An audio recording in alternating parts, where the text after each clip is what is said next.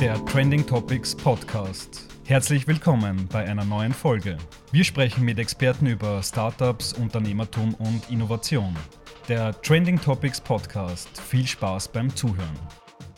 Hallo und herzlich willkommen zu einer neuen Ausgabe des Trending Topic Podcasts. Mein Name ist Max Lammer und heute mein Gast ist Iwan Jakob. He's founder and CEO of Qualitance. As he is resident in the Bay Area, we will switch to English. I'm super happy, Ioan, to have you here today. Very excited to be here. Thank you for the invitation. Absolutely. It was a very short taken opportunity from my side. We met today at the OMV masterclasses on digital dexterity. And um, I was very impressed about what uh, Ioan is doing and what is his profession. And uh, um, so I'm very happy to have him here today and uh, ask him to tell us what he's doing. Well, thank you. I'm uh, well. I'm founder of um, Qualitance, which is um, uh, a global is now a global uh, technology and innovation company, and we work with both startups and large organizations. And our clients are you know IKEA and Virgin and OMV, but also very very exciting uh, Silicon Valley startups and U.S. based, but also Europe based startups. Uh, we work with them to design and build revolutionary new digital products and services. When did you actually start? It was probably about 11 years ago, 10, 11 years ago. We it, it started in a very, uh, let's say, idiotic way because uh, we just had this idea that technology was going to take over the world and was going to change the world. And we really wanted to be a part of that. So we said, okay, let's start a company and be part of that. And we had no plans and we had no idea how. And but uh, I guess we figured it out while uh, while we were building the company at the same time. So, as you said, you are the founder and of course CEO. Was it always your goal to be self-employed, or did it happen? No, I don't think, and I actually don't don't like this uh, uh, this, this whole entrepreneur kind of kind of lab- labeling. I think it's it's just about people who want to create value in the world, and uh, I, I, think I would have been a great employee, just uh, as I'm probably a mediocre entrepreneur. Um, but it, it's just about you know wanting to to build value and create value for other people. Okay, totally understood. So maybe could you give us a little bit uh, sort of insight, an example, what you're doing and what you have already done with uh, companies you already mentioned, like IKEA or Virgin?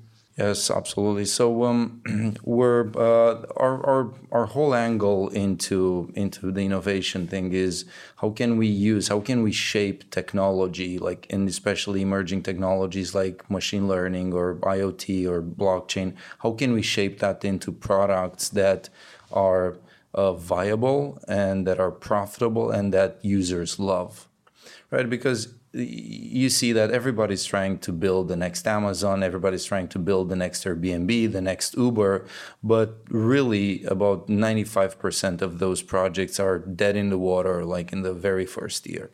So there's this big question, how do you do it? How?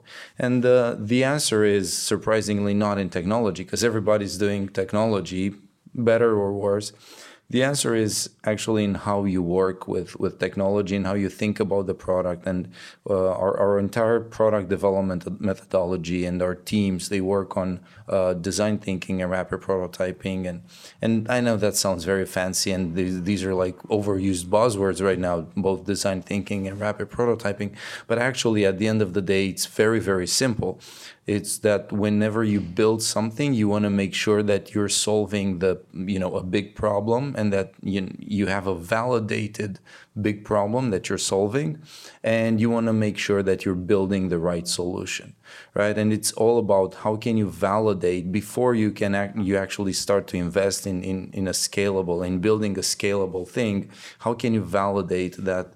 Uh, these these two are true about about your product. How to avoid building a product that nobody wants or a product that nobody needs, and you know you you can see plenty of those around. So it was very interesting uh, between the two of us talking about um, how this format also contributes to employee experience.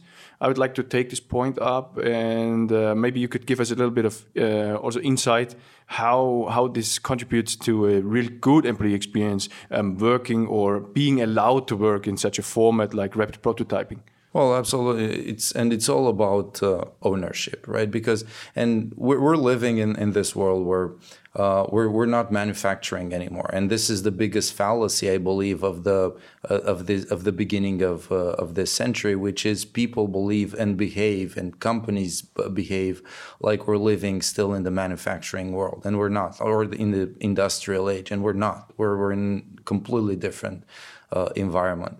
Uh, today, we hire people because they are creative and because they can be smart. So um, our, our, whole point is making sure that these people have the the tools to to be creative and have the freedom to to be smart and to do as you know and to really leverage their brains into building things that that are amazing.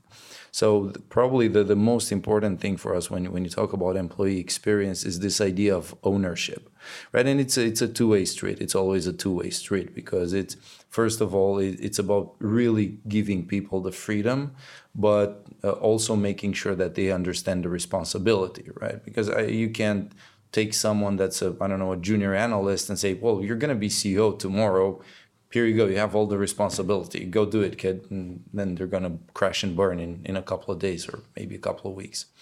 So um, the whole idea is how to to put people in context where in a context where they can be successful and where they can be free to create.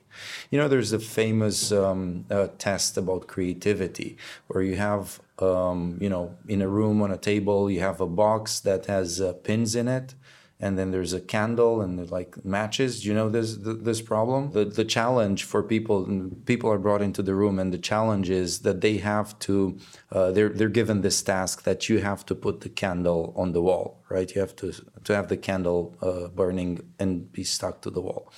And most people, you know, try a few things and then they kind of quickly figure it out that, you know, if they take the box that the pins are in and then they uh, they uh, put the box uh, on the wall with two pins and then they put the candle inside the box, then they have the candle, uh, you know, next to the to the wall.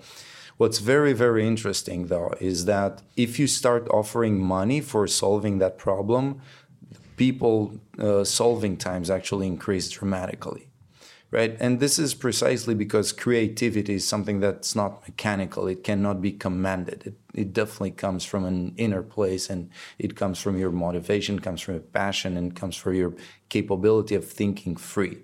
And um, th- this is essential in, in, in what we do, right? And in, in everything that we do, and not just us as a company, but basically in 95% of the jobs today, you hire people because they can think, you know, and they, they have the ability to think and to solve problems. You don't hire people anymore anymore because they have the ability to execute. That's for machines today, right? And we're seeing you know more and more machine learning coming in and really relieving us of the the last repetitive cognitive tasks and, and really forcing humans to focus on on highly cognitive tasks and problem solving. So um, why should we want to have you know people that that we uh, that we command and control in a very direct and very strict way that we don't give freedom to? That's not why we hire them. It's a it's a complete waste of money. So it's this anachronistic model that you you can still see around uh, in the world today, and the best companies in the world got rid of it and replaced it with ownership and with responsibility and with tailored uh, ownership and responsibility. You mentioned um, some interesting examples for real good uh, best practice and a worst case scenario of how um, leaders um, um behaved in a situation of rapid prototyping. Maybe you can explain um, what happened, what was the real best practice with this junior or very young guy who was set into um, uh, responsibility in the project of the prototyping um, uh, format in the two days, where he uh, had the chance to to to be the, the, the captain of the team. And on the other hand, um, the sorry for saying that, but the, the baby boomer uh, generation man uh, that uh, kicked his his colleagues more than helping them or supporting them as a leader. Yeah, absolutely. So um, it, we we do a, a, lot of projects, and a big part of uh, just to give a context to your listeners, and a big part of uh, of what we do is we have this rapid prototyping sessions where we uh, iterate very very fast. Like in 10 minutes we build and then we destroy and then we tear down and we test with real users. And in, in two days we go through about 200 iterations uh, of building and rebuilding a product. And basically the whole point is that if at every iteration we can increase the the value of what we're building with 5% then you know by the time you've done 200 iterations then that's that's you know absolutely fantastic progress. It's a breakthrough and uh, the way we uh, we engage with, with with our clients is we want our clients to to do this. We don't do this for them. We facilitate these moments, and of course, then sure we were there to help them with development and design, and uh, but uh, we don't do it for our clients. We let our clients drive this process.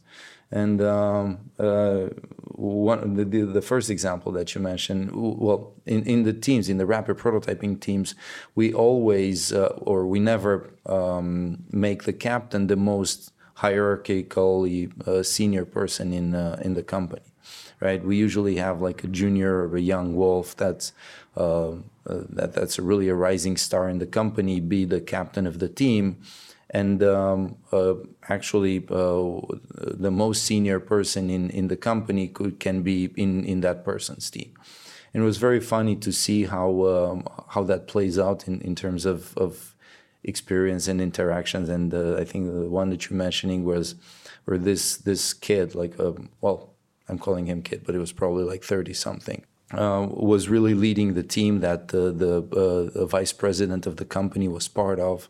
Um, and um, uh, you know the vice president, of course, like the natural instinct kicked in and started kind of directing the team around. And then the kid came in and said, "What is this? Like I'm the captain here. No, no, no. We're not going to do this. We're going. You're going to do this. You're going to do this. You're going to do this."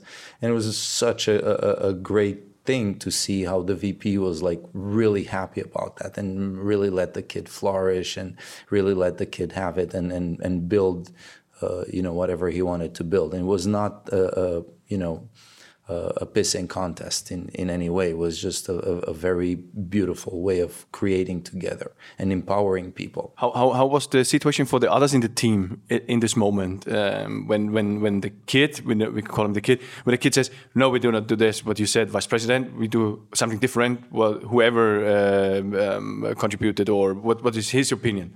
Well, everybody froze up because they, they didn't didn't expect that. They were like, "Holy shit, what's happening here? That this guy is going to get fired." And he didn't get fired. He actually got promoted and he got push, pushed forward, right? And uh, by the way, I think I personally think that if he had gotten fired for for that that type of you know taking control and taking responsibility and taking ownership, that would be that would have been better for him rather than than to work with with you know somebody that that gets upset over him taking ownership. So uh, it, it, was a definitely a net net uh, positive. From this experience or from your experience with with, with many customers, um, uh, with which you did some formats like rapid prototyping, would you say um, you should maybe sometimes turn the pyramid of hierarchy upside down for for for being more creative in companies? Absolutely. And um, we should and you know in in our company we basically turn the pyramid upside down. Like i encourage the people reporting to me to defy me and tell me yeah um, i see how you're thinking but i'm not going to do it that way. I'm going to do it my way. And yeah it does it does take like a you know there's there's um, a cost to your ego to you know sit back and say okay yeah you, you've got this and you seem to have a very high degree of conviction. Go ahead. And you know if you succeed it's your success. If you fail it's your failure but i'm going to let you run with it.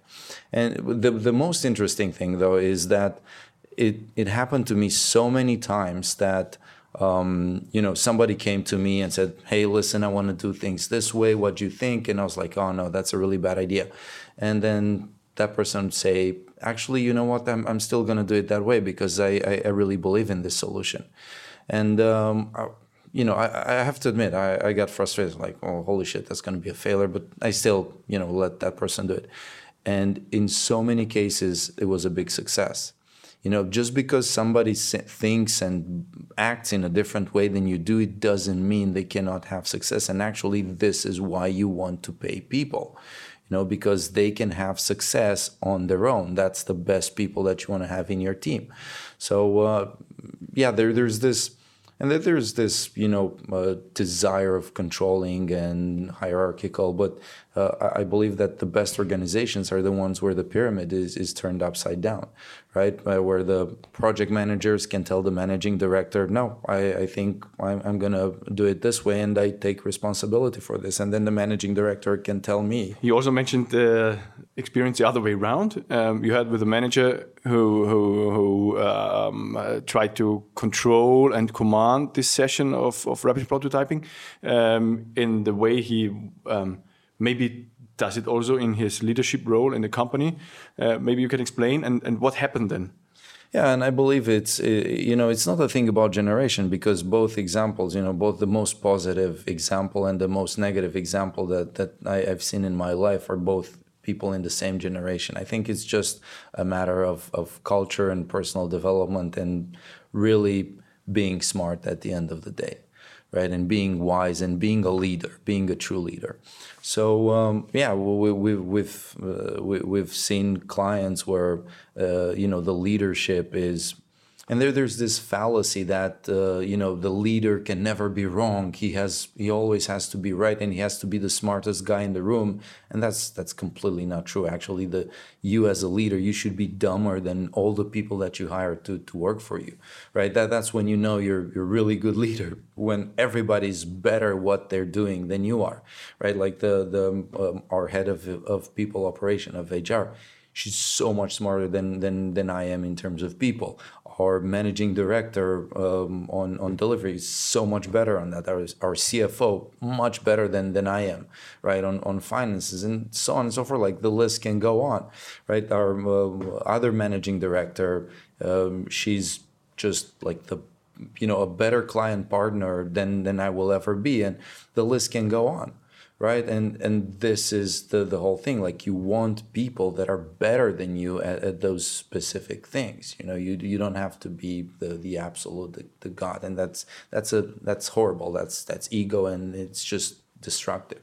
And yeah we we've seen people shutting down you know uh, the, their own people and and telling oh no that's a bad idea. No you should do it my way. No you should do it it just doesn't work. Like uh, it's, just a toxic environment where people are not. You you you basically pay people to listen to you, and that's horrible. Uh, that's I wouldn't want to work in in that type of company. I've read an interesting quote on that because if you hire people that only listen, maybe you have people that have nothing to say. How do you? Uh, what is what is your advice or your hint um, how to how to uh, manage such a, such a situation um, if you're not the external one that can um, take the guy by side and tell him, "Come on," um, like you did. What I what I know um, that you tell him, uh, "Listen, you're paying us to that your team is successfully um, developing something, so please do not interrupt the creativity or innovation.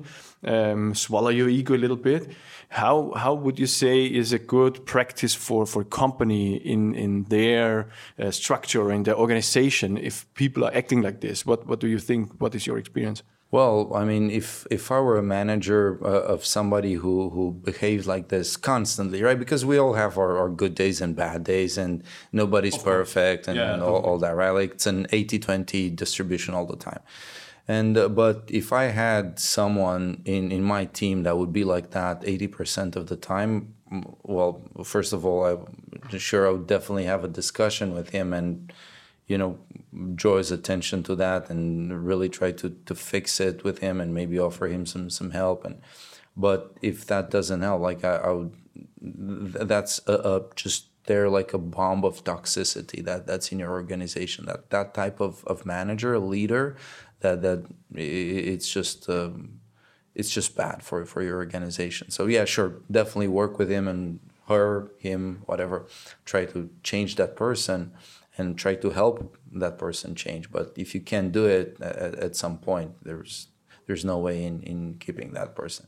Uh, on the other on the other end, if I had a manager that was like that I would definitely talk to him and I would tell him, listen, man, like I I don't enjoy I don't enjoy this. Like you pay me to be uh, to be creative. Let me have responsibility. Trust me on this one. Give me the, the responsibility of this thing, and you know I'm gonna deliver for you, right? I'm, I mean, here's I know I understand what you want me to build, and I'm gonna build that thing for. But just get out of my shorts. Like let me let me be, and sure. I mean, nobody nobody puts a gun to your head and keeps you in a in a position that, that you don't like at the end of the day. Coming back to your formats and the and the workshops you do and the um, design thinking and rapid prototyping, what is your um, three best uh, tips to implement those formats with the right culture in a company?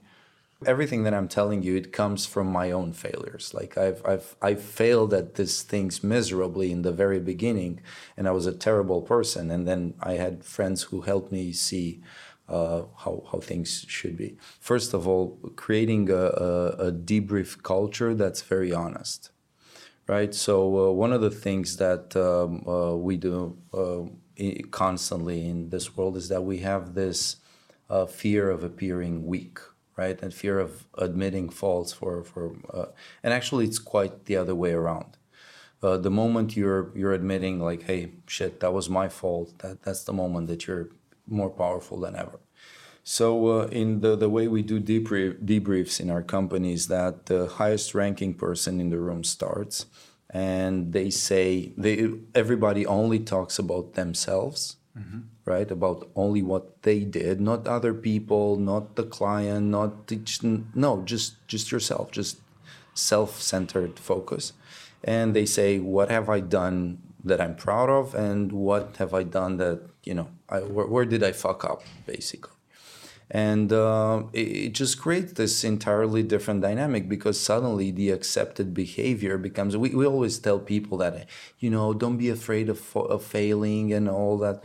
But when it comes to actually uh, you know showing that behavior and creating that behavior uh, people don't do that. So it just starts with the leader admitting hey i fucked up hey, here are three things where I really fucked up, and I'm sorry for you guys. Like you had to, you had to do extra work in order to cover for w- where I fucked up, and I dropped the ball for you, and I'm sorry. And you know, it is what it is. Like let's be honest, because otherwise, any everybody thinks it. You know, you just don't say it, which makes it even more poisonous.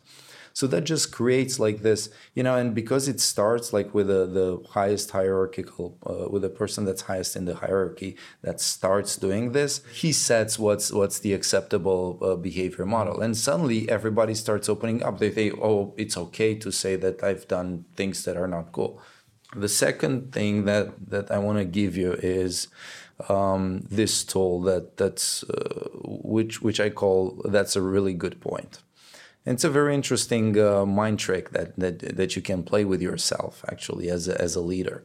So whenever somebody says something that you don't agree with, um, really think how can you say about that? That's a really good point. And, and that puts you in a, in a very interesting place because suddenly you have to understand why did that person think that's a good idea right? And you have to, you start understanding their motivations. I don't think you should bullshit praise people. I don't think you should say things that have no meaning. Oh that's such a nice shirt. That's come on that's not valuable. You know i don't think you should say about the job that's been done mediocre or badly that it's a great job. No i think that's just dishonest. But i think you should find like honest moments like every honest moment where you appreciate what something has when when somebody has done something for you just just uh, you know deliver it and give the praise and don't miss it. And then like small things just get over those like don't when it's something really critical you you should be honest and you should be you know harsh even sometimes but you should have that person by your by your side by then by that time so I totally understand. It was super, super exciting uh, talking to you. Iwan, thank you so much for having you. Uh, it was a great pleasure for me. Um, danke euch fürs Zuhören. Ich hoffe, ihr schaltet auch das nächste Mal wieder ein. Für heute ist Schluss und uh, bis zum nächsten Mal.